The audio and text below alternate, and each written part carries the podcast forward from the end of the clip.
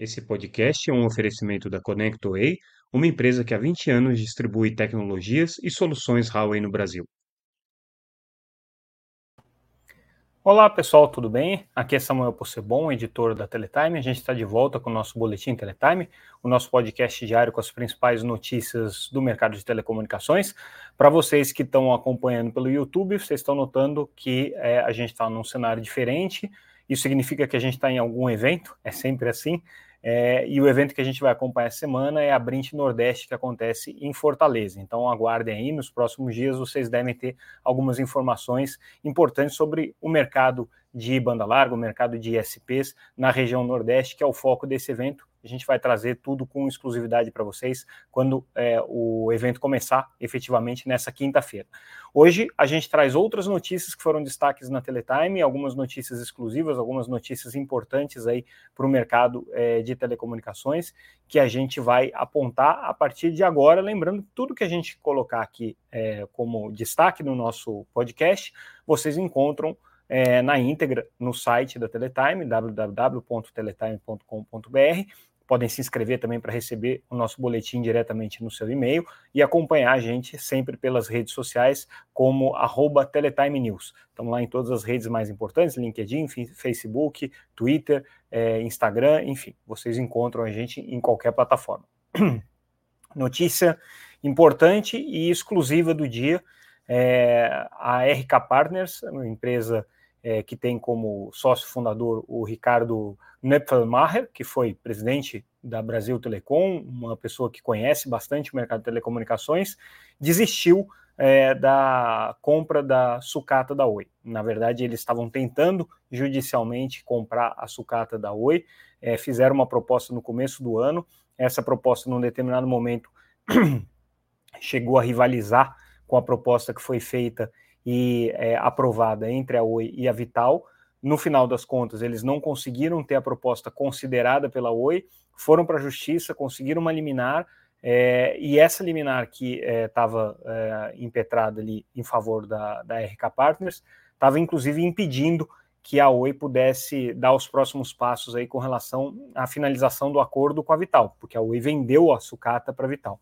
Então, a RK Partners desistiu dessa é, ação, então é, esse entrave sai da frente da Oi agora e é, a operadora tem o caminho livre para fechar a negociação, para concluir a negociação com a Vital e começar finalmente a fazer o, como os engenheiros gostam de chamar, o decomissionamento da sua rede de cobre, que já está acontecendo, mas agora vai ser num ritmo bem, bem mais intenso. Lembrando que o acordo entre a Oi e a Vital prevê que essa venda da sucata não vai é, virar dinheiro vivo, vai virar um desconto na dívida que a Oi tem com a Vital, na verdade com a Globenet. Era uma dívida referente a um contrato de uso é, da rede da Globenet que vinha desde 2012, desde quando a Oi vendeu a Globenet para o BTG. É, esse contrato de uso tinha aí é, um valor é, estimado aí de 6 bilhões, 6 bilhões de reais ele no, agora no, no, período da recuperação judicial ele já estava constando como é, 5 bilhões de reais, 5 bilhões e meio de reais, e o BTG concordou, ou a Vital concordou, em dar um desconto de até 72% nessa dívida em troca da sucata da Oi. Então essa, esse, esse desconto aí vai ser alguma coisa da ordem de 3,9 bilhões de reais, considerando, obviamente, o valor nominal, o valor de face da dívida. Lembrando que essa dívida hoje, para uma empresa em recuperação judicial como a Oi, não vale é, o, o, o, valor integral, porque se espera de uma empresa em recuperação judicial que renegocie essa dívida ou que postergue o pagamento dela é, por muitos anos, o que, obviamente, vai fazer com que o valor presente da, da, da dívida seja menor. Mas é, agora a Oi tem um caminho livre para isso e não é pouca coisa. As razões pelas quais a RK desistiu dessa ação ainda não estão é, explicitadas, o processo ele corre sob sigilo, mas a gente conseguiu confirmar é, que efetivamente essa ação foi retirada. E é, se a gente fizer agora o dimensionamento do trabalho que a Vital vai ter para conseguir extrair a sucata dessa rede de cabos de cobre que está sendo aposentada da Oi, a gente tem ideia do volume de trabalho. É, a gente já trouxe esses, essas informações com exclusividade alguns meses atrás, mas a gente repete elas para vocês porque são impressionantes os números. A Oi tem 371 mil quilômetros de cabo, o que dá mais ou menos 380 mil toneladas de metal. Não é só cobre, tem cobre, tem alumínio, tem zinco, tem vários metais, mas principalmente o cobre aqui é o mais importante. Esse número é, foi levantado através do laudo de avaliação é, para a sessão onerosa da sucata. Esse laudo foi um pedido é, da Justiça, quando é, a RK Partners estava questionando a Oi e a Vital pelo acordo de compra e foi elaborado por uma empresa chamada ACE Consultoria e Engenharia, então a pedido da própria Oi. É, desses é, é, 371 mil quilômetros de cabo, a maior parte desse, desse, de, dessa, dessa rede é rede aérea, ou seja, é cabo é, que está pendurado nos postes, que são cabos de menor capacidade e que tem menos cobre são 273 mil quilômetros de cabos de baixa capacidade que estão nessas condições. E aí, mais 98 mil quilômetros de cabos, esse sim, de alta capacidade, que são hoje basicamente é, cabos subterrâneos, são infraestruturas subterrâneas, e é daí que eles conseguem extrair a maior quantidade de cobre. Os é, cabos de alta capacidade rendem mais ou menos 2,8 quilos por metro, e os de é, baixa capacidade rendem mais ou menos 400 gramas de cobre, de metal, por metro de fiação é, retirada.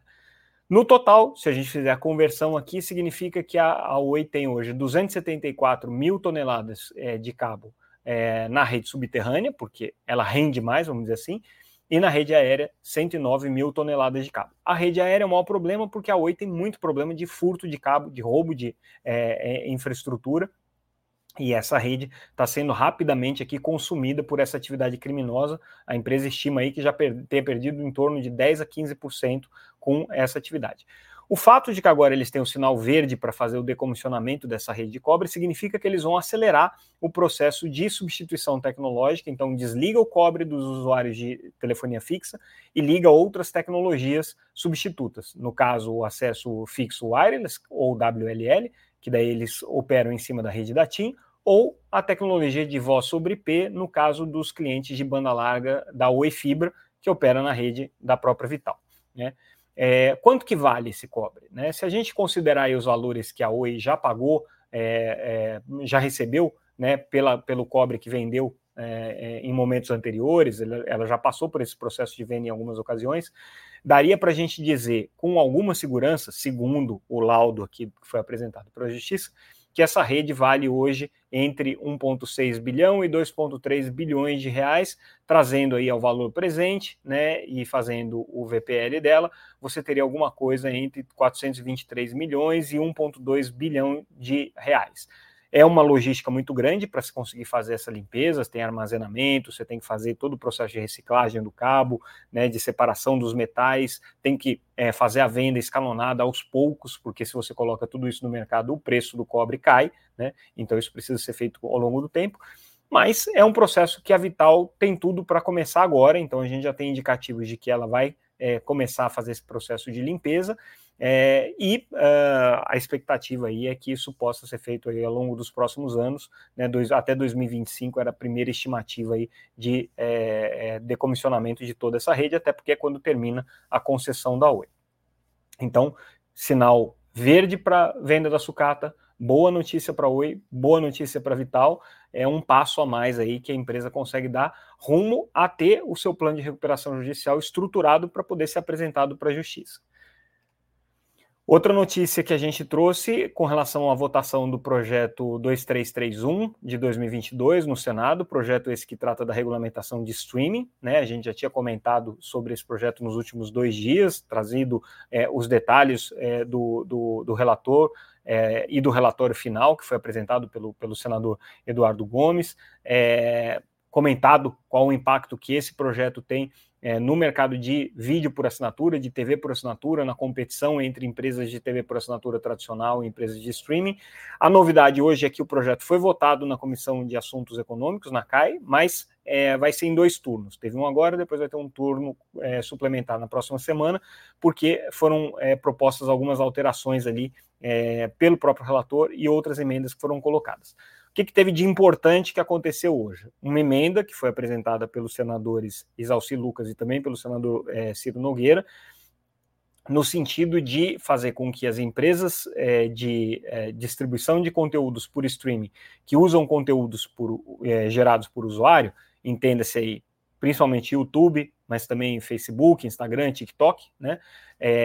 Esses conteúdos gerados por usuário não são suscetíveis ao pagamento de Condecine, é, ao recolhimento de Condecine, quando eles não forem é, monetizados, ou seja, se o usuário coloca aquele conteúdo e não recebe nenhum dinheiro em troca daquele conteúdo, é, a operadora, a empresa de internet, não precisa fazer o recolhimento da Condecine correspondente àquele, àquele, àquele pagamento, tampouco precisa fazer o recolhimento do Condecine referente à publicidade que ele vendeu naquele é, conteúdo. E aí que tem o ponto polêmico dessa emenda que foi aprovada. Né? A gente não sabe, os, não conhece os números nem de é, é, YouTube, nem de Facebook, nem de TikTok, para poder dizer com precisão quanto do conteúdo deles é monetizado, ou seja, que é, retorna na forma de pagamento de uma comissão para o é, usuário que gerou aquele conteúdo, e a gente sabe tão pouco quanto daquele conteúdo é, gera receitas publicitárias, ou quanto da receita publicitária é gerada num bolo de conteúdos que tem conteúdos gerados por usuário. Vai ser muito difícil essa implementação dessa regra, a Ancine que vai ter que fazer esse trabalho de fiscalização. É, existe aí muita margem para manobra, para as empresas de internet pagarem menos imposto do que poderiam pagar né, se o projeto tivesse sido aprovado da forma como ele estava originalmente previsto, que era 3% em cima da receita de publicidade das empresas de streaming, ponto. Né? Nesse caso, vai ter esse abatimento desse tipo de conteúdo que não estaria enquadrado aí no pagamento da Condecine para serviços é, de streaming, para o serviço de vídeo sob demanda.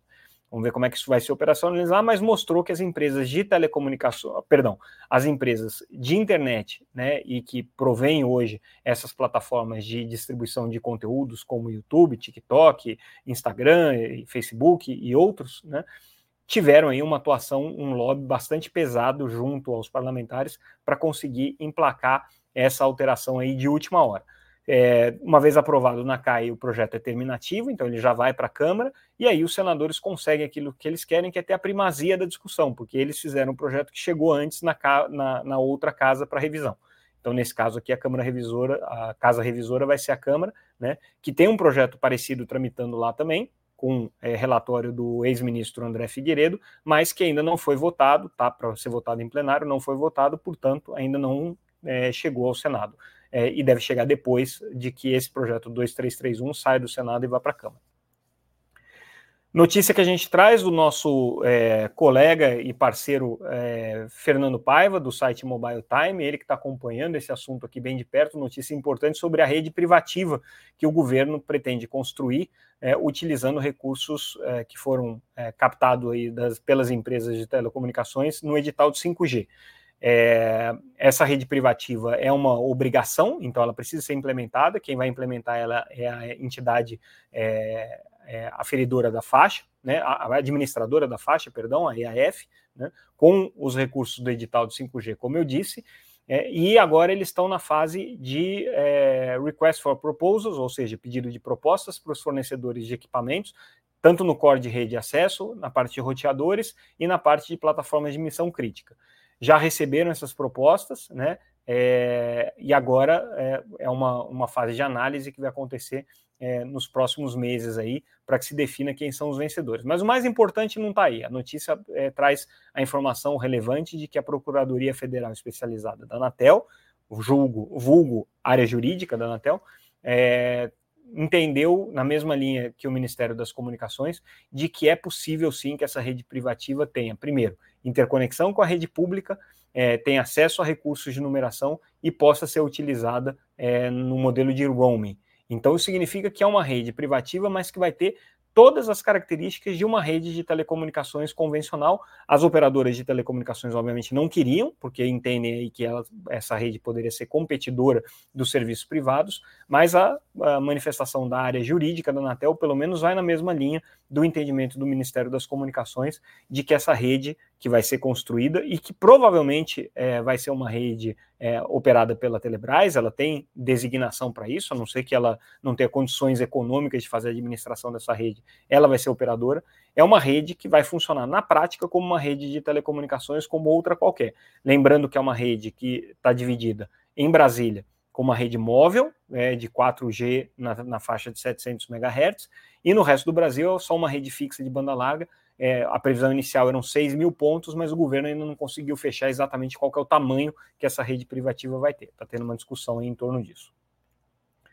Outra notícia que a gente traz, a gente já tinha antecipado isso a semana passada, a Telefônica é, anunciou o seu plano de sustentabilidade, aqui é um plano de longo prazo, e é, a missão da empresa aqui é conseguir reduzir em 90% as suas emissões operacionais de carbono é, em todo o mundo, ou seja, inclui o Brasil também, até 2030. O que, que ela está fazendo nesse sentido? Está contratando um monte de fornecedor que tem compromisso de sustentabilidade também. Ela está, obviamente, implementando é, o uso de energias é, renováveis, está reduzindo é, práticas e ações que são é, alta, altamente geradoras de carbono, né? e a missão dela é conseguir aqui fazer essa redução significativa nas suas é, é, ações de, que, que, geram emissão de carbono. Né? Então a Telefônica dando um passo importante aqui no sentido da sustentabilidade, lembrando que na próxima semana, dia 29, a Teletime tem um evento em São Paulo chamado Telecom ESG, é, e esse evento vai discutir, entre outras coisas, as medidas que as empresas estão é, adotando, principalmente para a sustentabilidade energética, que é onde se gera mais é, footprint de carbono, mas, obviamente, outras medidas aí de sustentabilidade entram também dentro do hall de discussão do evento. Quem tiver interesse, confere lá no site da Teletime, tem um banner lá para o evento, vocês conseguem ver a programação completa, né, é, as condições de inscrição e tudo mais.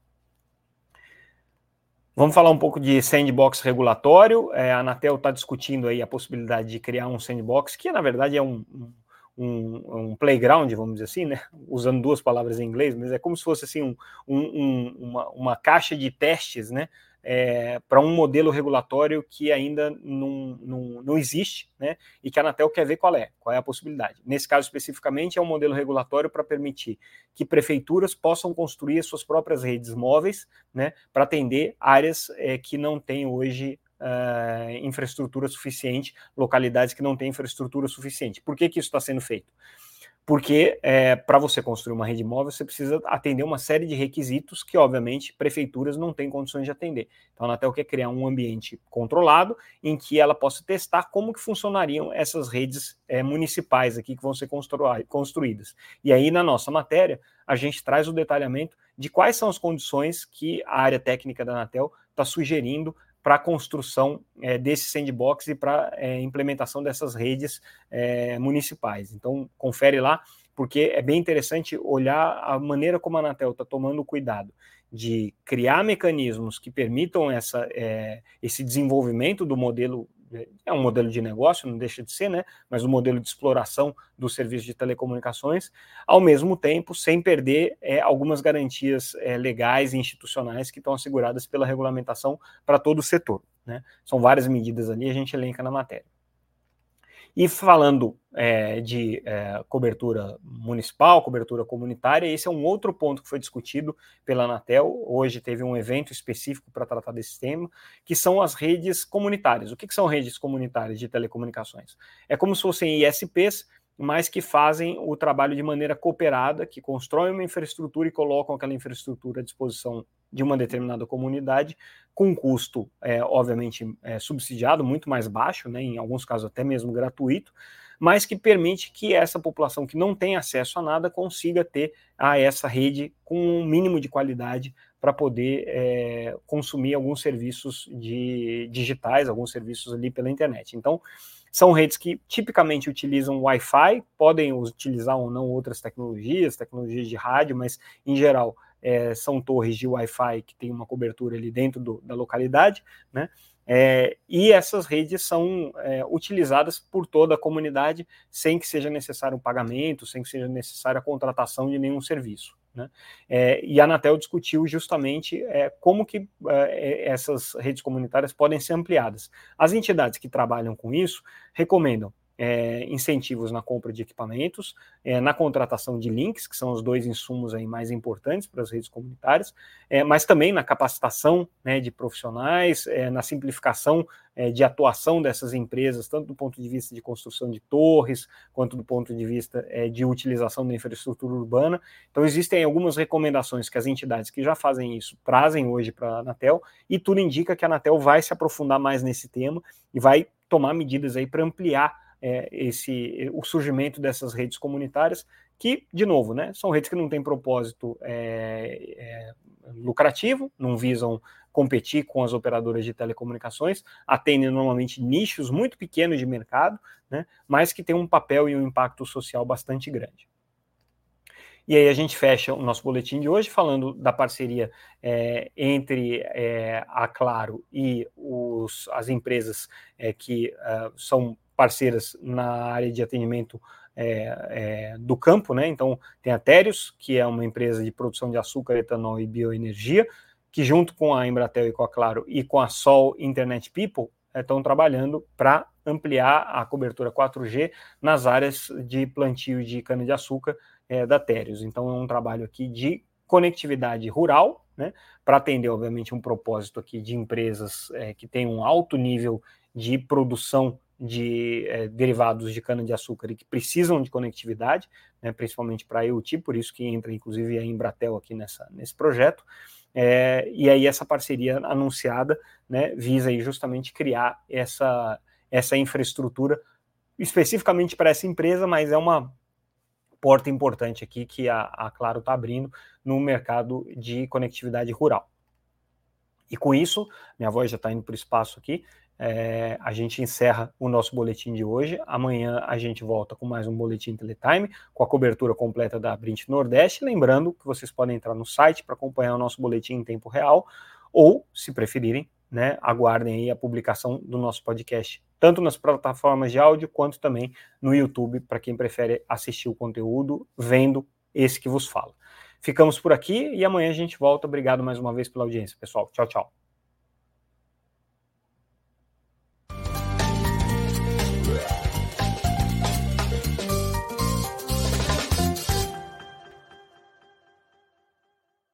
Esse podcast é um oferecimento da ConnectWay, uma empresa que há 20 anos distribui tecnologias e soluções Huawei no Brasil.